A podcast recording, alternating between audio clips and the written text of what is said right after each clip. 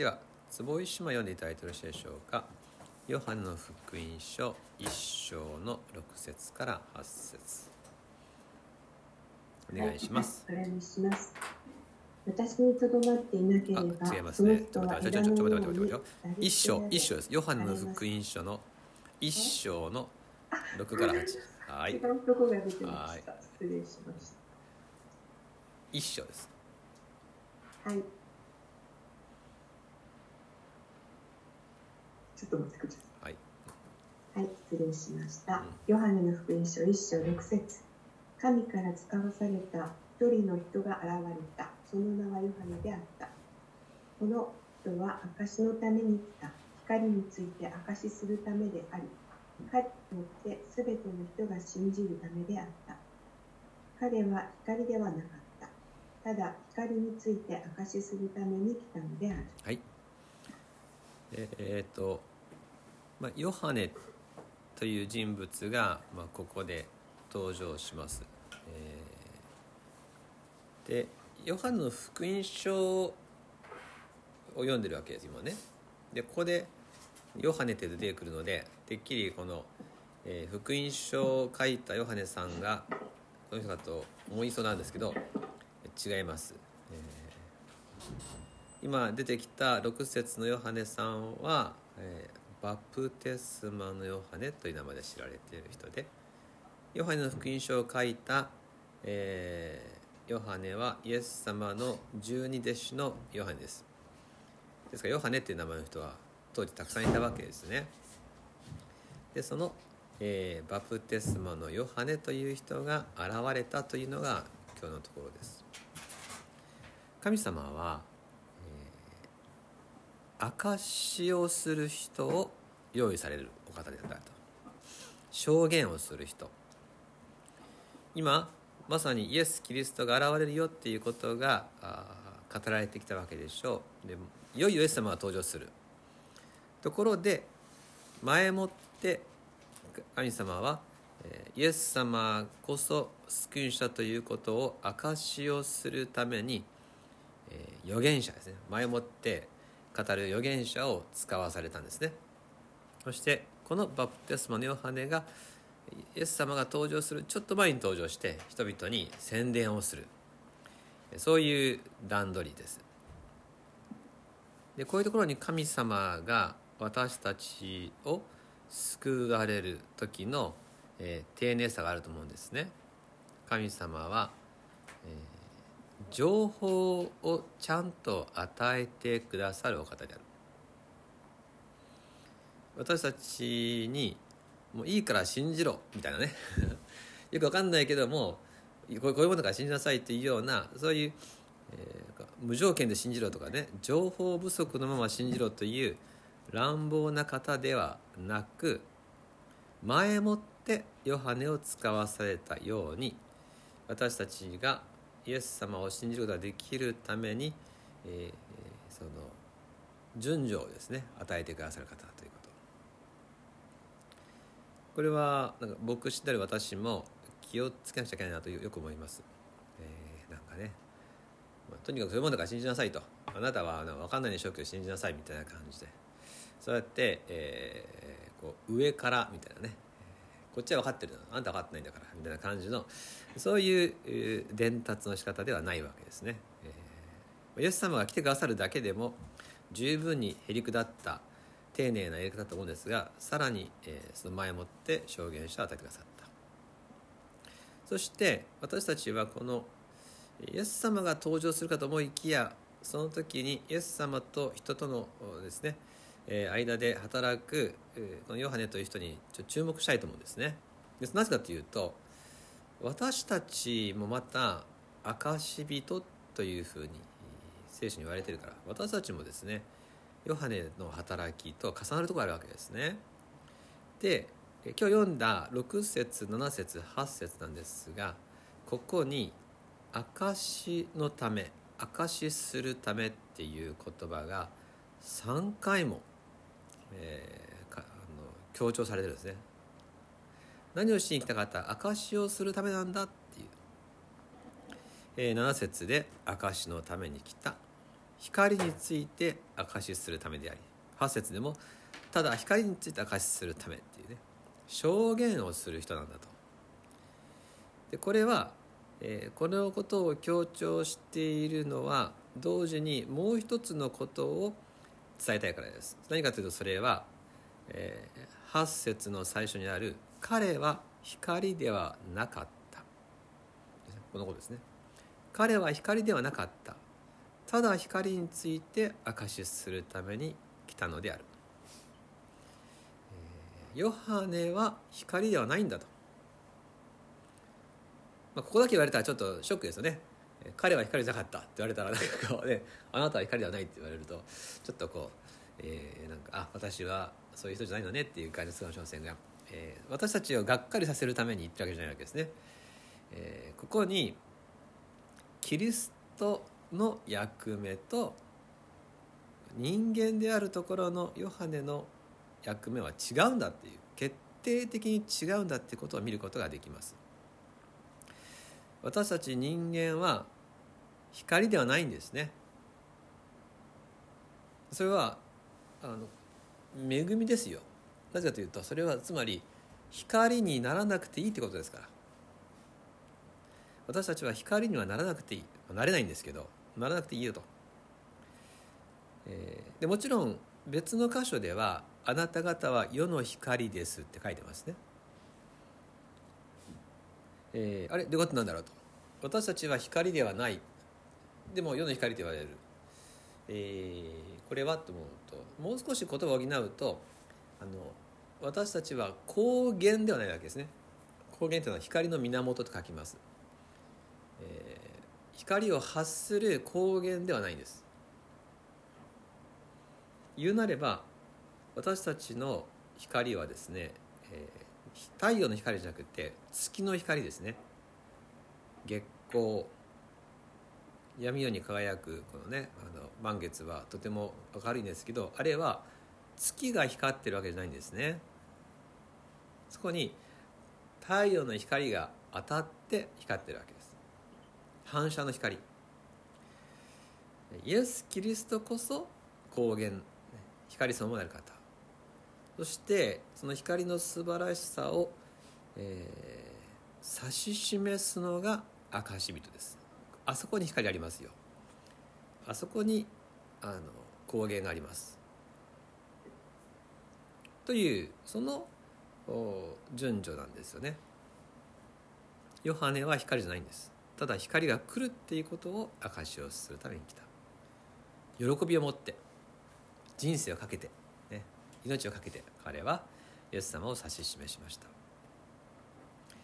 私たちはキリストを指し示す証人なんだということ。ヨハネと重ねて覚えたいですね。でここにもう救い主である方とこの証人である人間の決定的な違いがあって、えー、私たちは光ではないし光になろうとしなくても良いと。どちらかというと逆に自分の弱さをですね誇りとするということもありますけど足りなさとか弱さを隠さずにいて十字架を誇りとしてそしてこの弱い自分自身をこの語っていく自分自身を用いていく、えー、どうでしょうか？いやそんなあのことだったらですねあまりたくさんの人々のお役に立てないんじゃないかなと。もっと強烈な影響を与えなきゃいけないんじゃないかな、えー、自分もまたあこう輝かしい人にいらっしゃいけないかと思うかもしれませんがでもヨハネの場合どうでしょうか？ヨハネは7節を見るとこの人は証のために来た。光について証しするためでありその後ですね彼によって全ての人が信じるためであった。と書いてあるんですね。全ての人への証のためだったということを見ると。彼によって全てを信じるって書いてますからこれはすごい影響力なんですね。ヨハネの影響力っていうのは。あと見たら分かるんですけどイスラエル中の人がヨハネに会いに行きますからね。ですから、えー、私たちが、えー、自分がこう輝かしい存在にならねばと思って空回りするよりもこのままの私でイエス様の素晴らしさを指さす方がはるかに多くの人の救いに貢献できるんだということです、えー、簡単なこと簡単なことで言いますと、えー、クリスチャンはキラキラしなくていいんです、えー、誠の光である方の素晴らしさを見つめること。それでいいんですね、えー、もしクリスチャンがですねキラキラした人だったらですねかえって 世の人たちはああはなれんなみたいな感じですね、えー、なんかね遠ざかっちゃうかもしれません。しかし私たちが私は輝いてますっていうようなアピールじゃなくて本当に素晴らしいイエス様の光を見つめて喜んでいるとその反射をする輝きにですね人々は彼らが見ているものなんだろうとイエス様のことが見えるわけですね。私たちが輝くと私たちが注目されるわけです、えー、そこのところのね違いを見たいと思いますね。それをヨハネはですね非常にはっきりと表してくれてるわけですよ。彼はいつもですね「見よ世の罪を取り除く神の子羊」ってねイエス様を指さしたわけです。するとヨハネの近くにいた人たちがみんなイエス様についてたんですね、えー、ヨハネはそれでですね結構最後は寂しい死に方するんですけど彼はそれ喜んでるわけですね。これでよかったっていう。このヨハネの姿にあこれでいいんだなということですね。味わいたいとということで今日は「彼は光じゃなかった」っていうこの言葉の中にあるクリスチャンのこの何て言いますか肩に力が入らない伝道の秘訣。また、えー、自分を飾らなくてよいそういうこの自由そういったことをですね重ねながら見ることができます。そして私たちが見るべき方はですねやっぱりイエス様なんだなと。イエス様の素晴らしさをいっぱいに味わうことだなっていうのをこれを覚えたいと思います。先を最後になりますけど先ほど私たちの光は太陽の光じゃなくて月の光だなんて言いましたけれども月の光ってバカにならないですね、えー、満月の時は本当に明るくて、えー、月明かりで影ができたりします、えー、あれ満月だからなんですね。半月と満月ではもうあの全然光り方が違います。そのように私たちがが心をどれぐらい神様に向けるかどれぐらい神様に開いてるかによっては、えー、非常に強いですね。反射の光を放つことができる。どうぞ私の心全部であなたを見ていきますっていうそんな思いで、えー、今日もですね神様の素晴らしさに心を向けていきたいと思います。2箇所聖書で終わります。1箇所は詩編の89編15節。詩編89編15節。詩編89編15節。1027ページ。じゃあ美智子さん読んでいただいていいですか？詩編の89編15節幸いなこと喜びの叫びを知る民は主よ。彼らはあなたの御顔の光の中を歩みます。はい。いいでしょ、えー、御顔の光の中を歩む人は喜びの叫びを知るんですね。私たちは、えー、あなたはどこにいるのかっていうふうに言わなくてここにいますっていう時はね御顔の光の中に身を置いて生きる、すると賛美が生まれます。詩篇89編15節。もう一箇所。今度はこの、えー、主の素晴らしさを映し出すそういう鏡としての生き方の言葉です。第2コリント3章1718コリント人への手紙第23章17節18節。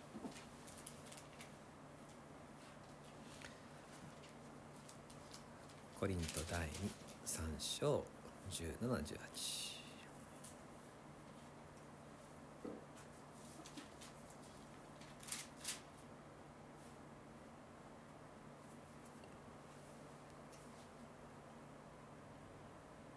何ページですかね？359ページ。じゃあ原田さんお願いしいですか？第2コリント3章1718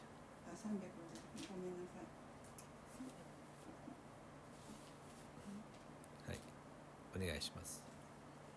はい。第第コミント3章17 18おします。主は御霊です。そして主の御霊がおられるところには自由があります。私たちは皆覆いを取り除かれた顔に鏡のように主の栄光を映しつつ栄光から栄光へと主と同じ形に姿を変えられていきます。これはまさに御霊なる主の働きによるのです。いいですねこのね何がいいって言ったの覆いを取り除かれた顔ですねこの十字架の時に神殿の幕が裂けたって書いてますけど私たちと神様の間には罪で覆いがあったんですけどそれを取り除かれたのでもう私たちは許されたものとして、ね、顔を洗ってもらったものとして神様の前でですね感謝ですって顔を上げているすると鏡のように主の栄光を映せるというね、えーこの恵みの生涯があります。あ証の生涯、えー素晴らしい私たちの最高の生き方がここにあるということ。ヨハネと重ねながら味わうことができます。一言お祈りします。彼は光ではなかった。ただ光について証しするために来たのである。天のお父様あー光にならなくてよいと。そんなキラキラしなくてよいと、えーこの土の器あー賭けのある私ですがしかしあなたの御顔の光の中に身を置いて喜びの叫びを上げながら歩めるそこの証の生涯という言葉に憧れます。どうぞこのような私たちでございます。あなたが見ての通りです。その私たちあなたたちあなたは、えー証人としてこの世に使わしてくださる方です。勘どころは自分で輝くための頑張りなくますますあなたの御顔の光の中に身を置くことでした。老いは取り除かれましたので今日もまたあなたの前にこのままの私で出て行って大胆に近づくものであらせてください。イエス様の愛が精霊によって心に平安を与えてくださいます。えーイエス様私たちのうちを御霊で満たしてください。感謝いたします。好きにイエスキリストの名によってお願いします。アーメン。